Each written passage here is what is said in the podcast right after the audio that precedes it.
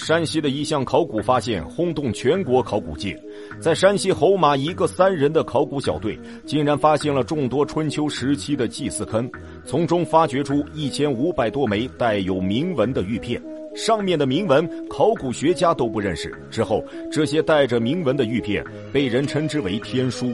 这些天书究竟是何人所书，又隐藏着多少春秋时期的秘密？今天我们一起来看看侯马天书的秘密。请听我慢慢道来。喜欢的朋友，请点赞关注。在一九六五年的时候，山西的一座小镇侯马，在党中央的指示下，要扩建成为城市。听到这个消息，当地的百姓兴高采烈，纷纷激动不已。当地的考古学者也激动起来了，因为山西在两千多年前曾是春秋时期晋国的地盘，而侯马则是晋国的都城。当这些考古人员听到侯马要扩建城城，他们当然要兴奋了，因为他们马上就可以揭秘晋国的遗址了。在当时小镇扩建的基建工程还未动工之前，山西考古工作人员就马上组建工作小组，开始对整个侯马小镇进行普探。经过初步的勘探，在侯马小镇的郊外有一个台地，引起了考古人员的注意，当即便派遣了陶振刚、张守忠、梁子明三人负责此次挖掘。这支仅仅只有三人的考古小队，令人没有想到的是，他们却发现了震惊全国的考古发现。他们三人考古小队来到这一处台地，再次取出洛阳铲进行挖掘查看。此次查看取得的成果让考古小队欣喜若狂，因为此次查看发现了一处密集的春秋遗址。为了确认这处遗址的内容，这支三人小队从此处遗迹进行进一步的发掘。经过发掘，考古小队发现这处遗迹是大量的祭祀坑，祭祀坑内有大量的动物尸骸。这个发现让考古小队欣喜若狂，因为在祭祀坑周围通常都有大型的墓葬群或是大型的宗庙建筑。不过，经过这支小队的多次勘察发掘确认，根本没有发现什么其他建筑，反而发现了更多的祭祀坑。因为当时这处台地还有一座电厂需要建设，施工方催促考古人员。这支三人考古小队为了争取时间，他们连忙抽调其他人员过来支援。由于当时考古人员的稀少，最终他们不得不找来一群十来岁的学生帮忙。有了这群学生的帮忙，发掘工作更加的迅速了。他们发掘出了新的兽骨，还发现了玉皇、玉龟、玉鸽等物。看到这些玉制品，三人考古小队瞬间觉得此处祭祀遗址的等级不凡。可是此处遗迹的祭祀人究竟是谁？他又为什么在此地祭祀？这些谜团从发掘出来的物品中很难查出。就在三人小组在那里头疼的时候，他们却看到来帮忙的学生手里把玩着一件器物。没想到这件器物成为解开这些谜团的关键。这个学生手里把玩着一件片状东西。三人小组看到此情景，也是欲哭无泪，因为这些学生随意的处置这些文物，会对文物造成不可估量的损失。三人连忙从这名学生手中将那个物件要了过来。他们刚拿到学生手里的物件时，过眼一瞧，瞬间激动的不行，因为那个片状的东西是一个玉片，但是玉片上面全部写有铭文。三人小组连忙问这名学生在哪里发现的这个东西。学生听到问询不以为意，还说好多人都挖出来过，他们还将他们带回家了。听到学生的话，三人小组连忙让学校老师动员学生，让他们将拿回家的玉片都拿回来。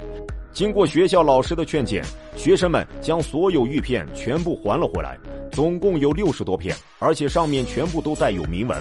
有了这些带有铭文的玉片，考古小队就能对这些祭祀坑进行研究，这些祭祀坑的秘密好多都能迎刃而解了。发现了这么多带有铭文的玉片，三人小组连忙抓紧时间继续发掘清理这座祭祀坑群。最后清理出来了五千多件玉片，其中带有铭文的玉片足足有一千五百件。这些玉片形状大小各不相同，大的长三十二厘米，小的长十八厘米。字体有红有黑，铭文篇幅不一，字数多的有两百多字，少的仅仅只有几个字。这个消息传出后，震惊了整个中国考古界，众多媒体更是争相报道。考古人员发掘出这些玉片后，连忙对上面的铭文进行辨认。经过辨认，这些考古人员竟然完全看不懂，觉得这些铭文完全都是天书。为了搞清楚这些铭文的内容，他们决定找大牛帮忙。找来找去，最后找到了郭沫若大师和古文字大师张翰。经过两人的辨认，他们认识的铭文竟然也不多。但是他们一直认为这些铭文可能是誓言，因为郭沫若先生认出了一个关键字的“蒙”字。最后，郭沫若先生还写出了一篇文章，给这些玉片定了名字，叫做《侯马蒙书》。为了弄清楚这些蒙书的内容，张翰先生和郭沫若先生。带领三人考古小组开始对蒙书上的铭文进行研究。经过他们的研究之后，对蒙文上面的文字有了答案。这些铭文是春秋时期的文字。虽然他们对这些铭文的年代有了答案，但是这些铭文还是难以辨认，因为在春秋时期，诸侯林立，每个诸侯国都有自己的文字，光有记载的文字就有一百五十种，更别说当时的文人都有自己的书写习惯。当时的文字每个字都有几十种形态，辨认难度极大。通过不断的辨认，最终在这些铭文中发现，这些盟书可以分为几类。第一种是参与盟约的人发誓效忠、一致对敌的宗盟类盟书；第二种是参盟人员跟原来的主人断绝关系的伪制类；第三种是参盟人表示不再扩充势力、招贤纳士的纳士类。第四种是占卜用的卜筮类，第五种是对敌人进行诅咒的诅咒类。这些盟书类别如此之多，规模如此之大，那么参盟的盟主究竟又是何人呢？这就又成为了考古人员的心结。考古人员再次在这浩瀚的铭文中寻找答案，最终找到了一丝蛛丝马迹。他们在这些铭文中找到了大量带有“赵孟”的字样，最终确定了这场盟约的主盟人为赵孟。赵孟按照古人的排名，赵孟为赵氏一族的长子。考古人员通过查阅史实，最终考古人员从当时的赵氏族群中锁定了五个人，分别为晋国大将赵盾、赵盾之子赵朔、赵朔之子赵武，还有赵鞅，以及赵鞅的儿子赵无恤。但是谁才是真正的赵孟？考古人员没有一点头绪。后来，考古人员又在这些盟书中找到一个六字盟书，为考古人员指明方向。这个六字盟书上面写着“永不盟于邯郸”。考古人员通过对历史的了解，了解到当时邯郸也有一支赵氏分支。当时赵氏宗族赵鞅与邯郸赵氏赵武结仇，赵鞅便将赵武给杀了。结果邯郸赵氏便攻打侯马赵氏。从这句“永不盟于邯郸”，考古人员可以得知，这些盟书上的主盟人就是赵鞅。考古人员既然知道了这次盟约的主盟人是赵鞅，那么此次侯马之盟的内容也即将揭晓。赵鞅在担任赵氏族长之时，晋国也是到了存亡之秋，六卿为了瓜分晋国的资源，纷纷卯足力气争夺资源。就在这样的局势下，赵鞅进行改革，最终带着晋国以及赵氏逆风翻盘。后世还对赵鞅的改革进行了评价：为魏文侯李悝变法、秦孝公商鞅变法以及赵武灵王改革，首开先河。赵鞅竟然带领晋国翻盘了，为什么他还要联合其他势力一起对付邯郸赵氏？这又成为了考古人员心中的谜。经过查阅史实，考古人员终于发现了，原来赵鞅所在的晋阳赵氏与邯郸赵氏视为同宗，但是双方的关系早已貌合神离了。赵鞅和邯郸赵氏便开始了军政博弈，这才有了这场侯马之盟，也有了永不盟于邯郸的誓言。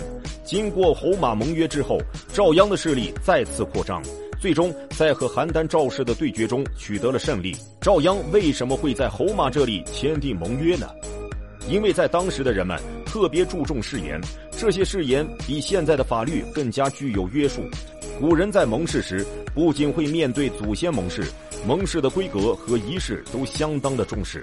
在盟誓之前，盟誓之人需要挑一个无人之地，然后将马、牛、羊、鸡等牲畜进行献祭。然后再将这个盟誓大声的读出来，读完之后，将誓词埋在这些祭祀坑内。誓词一式两份，一份埋葬于祭祀坑内，将誓词献祭给蒙神查阅；另一份将分存于蒙府。侯马盟誓的参门人又是谁呢？后来考古人员从门书中整理出参门人员共计二百五十一人，这些参门人在史书上没有任何记载。考古人员对参门人的身份进行了猜测，他们都是春秋时期的士，士在春秋时期是一个很大的团体，类似于荆轲一样的那种舍身取义之士。他们都有属于自己的荣誉感，士为知己者容。他们誓盟于赵鞅，便忠心于赵鞅，这才有了赵鞅收拾邯郸赵氏的一幕。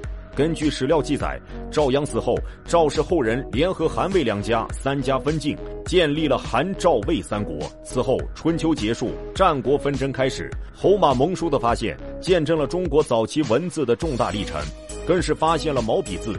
通过发现侯马盟书，我们知晓了汉字的发展，也了解春秋时期的一部分历史细节。